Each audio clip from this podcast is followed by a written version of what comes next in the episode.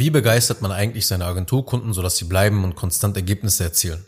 Es gibt einen Hebel, den du unbedingt verstehen musst, wenn du deine Agentur langfristig skalierbar und nachhaltig aufstellen willst. Im vorherigen Teil ging es um den Kundenschulungsbereich, den einige Agenturen aber aktuell selber sehr stark in Angriff nehmen und das Ganze aufbauen. Und wir haben halt in der letzten Episode darüber gesprochen, dass dies auf gar keinen Fall schon ein vollwertiges, eine vollständige Lösung für das Agentur-Onboarding ist. Denn einerseits ist die richtige Strukturierung eines Kurses wichtig und einzuhalten und es ist natürlich auch zu berücksichtigen, wer die Zielgruppe dieses Schulungsbereiches ist und wer welche Inhalte benötigt. Inhaber benötigen andere Informationen, das Team des Inhabers benötigt andere Informationen. Je nach Dienstleistung, was du halt anbietest, musst du unterschiedliche Schulungsbereiche machen, weil halt dadurch sonst Kaufreue entsteht, weil einfach dann auch dann Frustration entsteht bei Seiten des Kunden, weil einfach der Kurs dann langweilig wird, weil irrelevantes Zeug erzählt wird und du freust dich dann halt, dass du da so einen Schulungsbereich hast, aber deine Kunden haben keinen Bock, sich so viel sinnlose Sachen dann halt anzusehen. Gleichzeitig ist es notwendig, Automatisierungen um den Schulungsbereich herum zu schaffen, eine effiziente Kommunikation zu gewährleisten zwischen Agentur und Kunden und klare Abläufe und Strukturen im Projektmanagement zu etablieren. All das sind so die weiteren Puzzleteile. Es gibt noch ein paar weitere mehr, aber das sind so die wichtigsten, die man halt für ein systematisches, automatisiertes Onboarding benötigt. Und ein Schulungsbereich ist nur ein Puzzlestück davon. Darüber haben wir im ersten Teil gesprochen. In diesem zweiten Teil möchte ich auf diesen Gedanken weiter aufbauen und darüber sprechen, worum es in Wahrheit beim Onboarding und dem gesamten Agenturfulfillment geht. Also, worum es beim Onboarding geht, ist folgendes. Ja, du wirst mindestens doppelt so viele Kundenprojekte in der Hälfte der Zeit abarbeiten können. Und ja, deine Gewinnmarge wird dadurch auch noch mal richtig saftig nach oben steigen und die 60, 70 oder sogar 80 Prozent erreichen. Und ja, du wirst dich immer mehr aus der Delivery zurückziehen, aus dem Fulfillment zurückziehen können und mehr Zeit für Marketing und Akquise haben. In Wahrheit geht es darum aber, eine Kundenerlebnismaschine in seinem Agentur-Fulfillment aufzubauen. Denn schau, durch Prozesse und Automatisierung schafft es deine Agentur, das Erlebnis für jeden Neukunden systematisch und in immer gleichbleibender hoher Qualität ablaufen zu lassen, ohne dass auch dann nur ein Kunde das Gefühl hat, nicht individuell betreut zu werden. Weil das ist immer so ein großer Einwand von vielen Skeptikern, sagen dann immer ja, aber dann wird kein Kunde mehr individuell behandelt. Und das ist vollkommener Schwachsinn. Nur weil etwas immer systematisch nach einem ganz klaren Prozess, also einem klaren roten Faden abläuft, heißt das nicht, dass Kunden nicht mehr individuell betreut werden. Man hat standardisierte Abläufe für die Dienstleistung und lässt eben dann an einigen Stellen immer Raum für individuelles Feedback und Feinjustierung.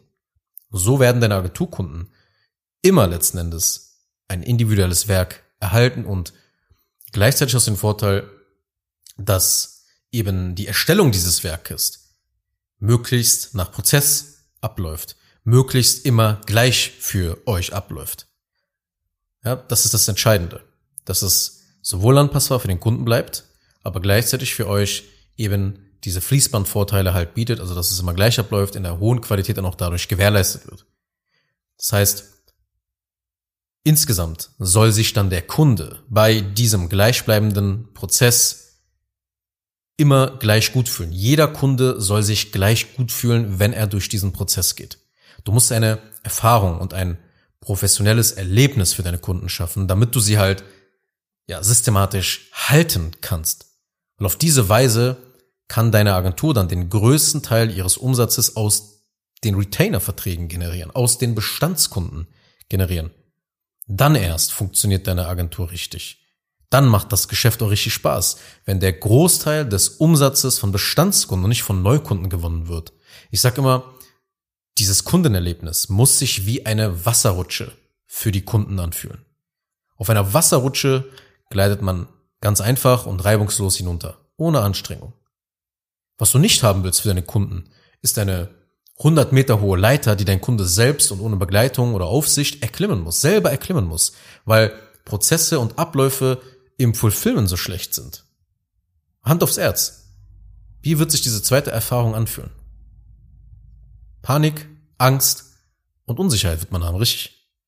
Und das ist genau das, was viele Agenturkunden haben, wenn sie mit Widerrufen drohen oder versuchen, dich und deine Mitarbeiter zu micromanagen oder wenn sie deine Mitarbeiter nicht ernst nehmen und nicht auf sie hören und du dann die ganze Zeit Hand anlegen musst.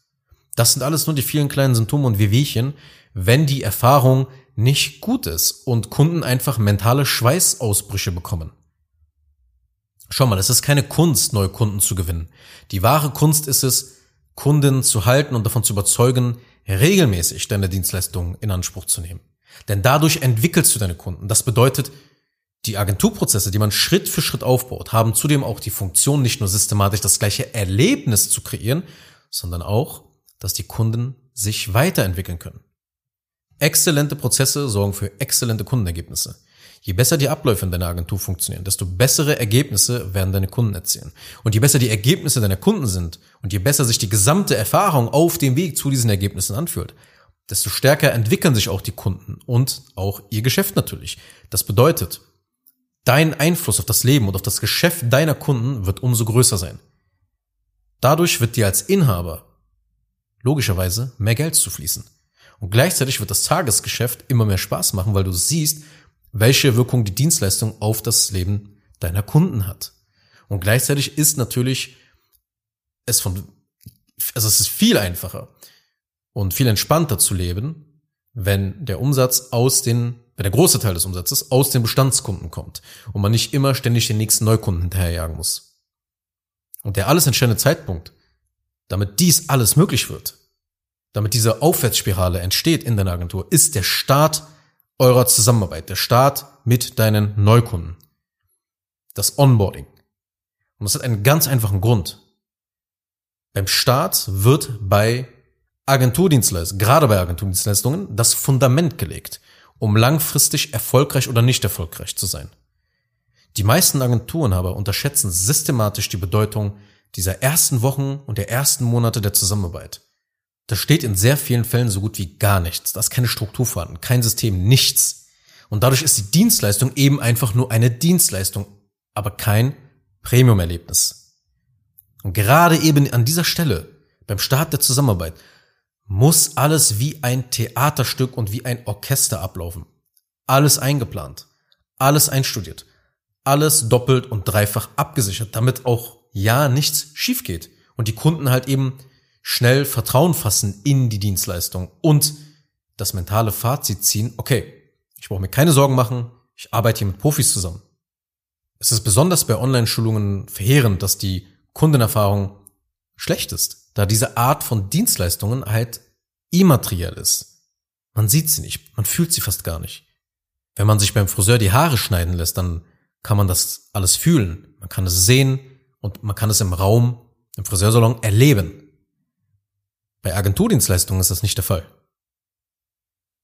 Und Agenturen schießen auch aktuell wie die Pilze aus dem Boden. Und das war ja auch in den letzten Jahren auch der Fall. Und ich gehe stark davon aus, dass dieser Trend aufgrund des wachsenden Bedarfs an Experten und Kompetenz weiterhin anhalten wird.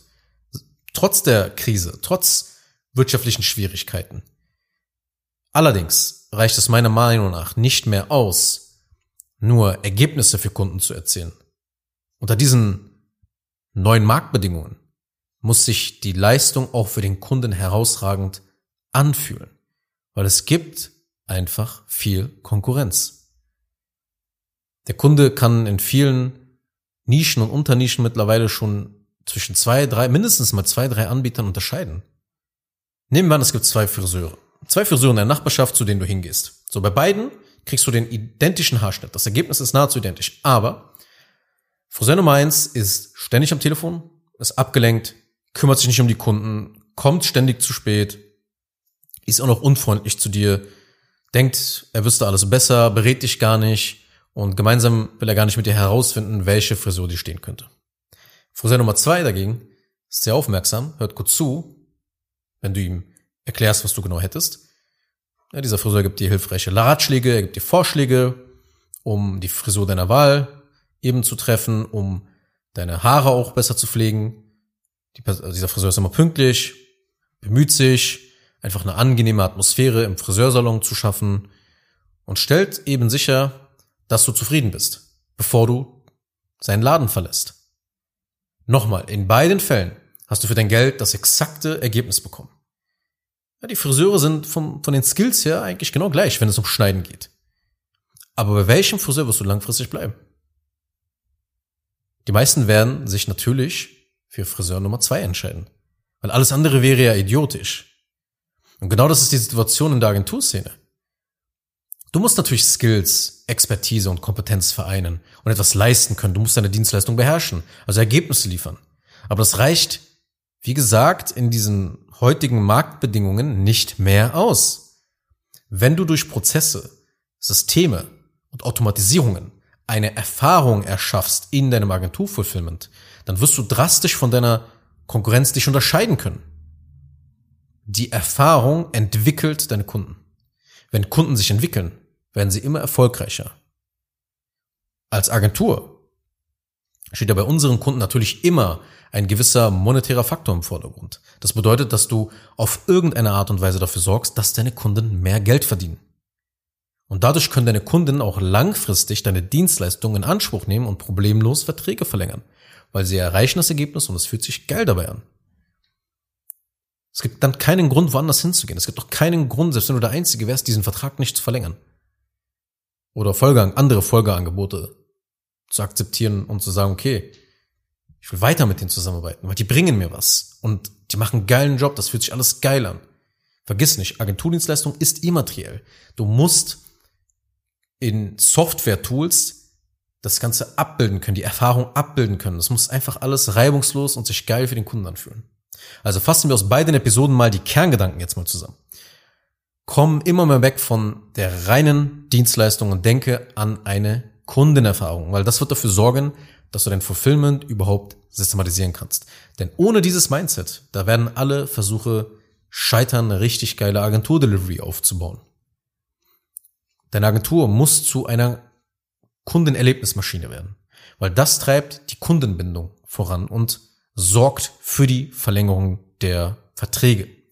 Und einen Schulungsbereich aufzunehmen, das ist natürlich keine schlechte Idee, aber das echte Erlebnis entsteht jedoch erst, wenn weitere Komponenten wie Automatisierungen, Prozesse, effektive Kommunikation und Projektmanagement ineinander greifen und die Kunden durch das Onboarding halt dann voranbringen und das Gefühl geben, gleich zu Beginn der Zusammenarbeit bereits schon Ergebnisse zu erzielen. Kurz noch eine Sache zum Schluss. Wenn dir diese Podcast-Episode gefallen hat, dann tu bitte Folgendes. Abonniere diese Show, wenn du das noch nicht getan hast, sodass du keine weitere Folge mehr verpasst. Wenn du jemanden kennst, für den diese Inhalte spannend sein könnten, dann empfehle doch bitte auch meinen Podcast weiter. Und über eine 5-Sterne-Bewertung dieser Folge auf Apple Podcasts oder auf Spotify würde ich mich natürlich auch sehr freuen. Falls du wissen willst, ob du für eine Zusammenarbeit mit mir geeignet bist, dann besuche jetzt zengin-digital.de und buche ein kostenloses Erstgespräch.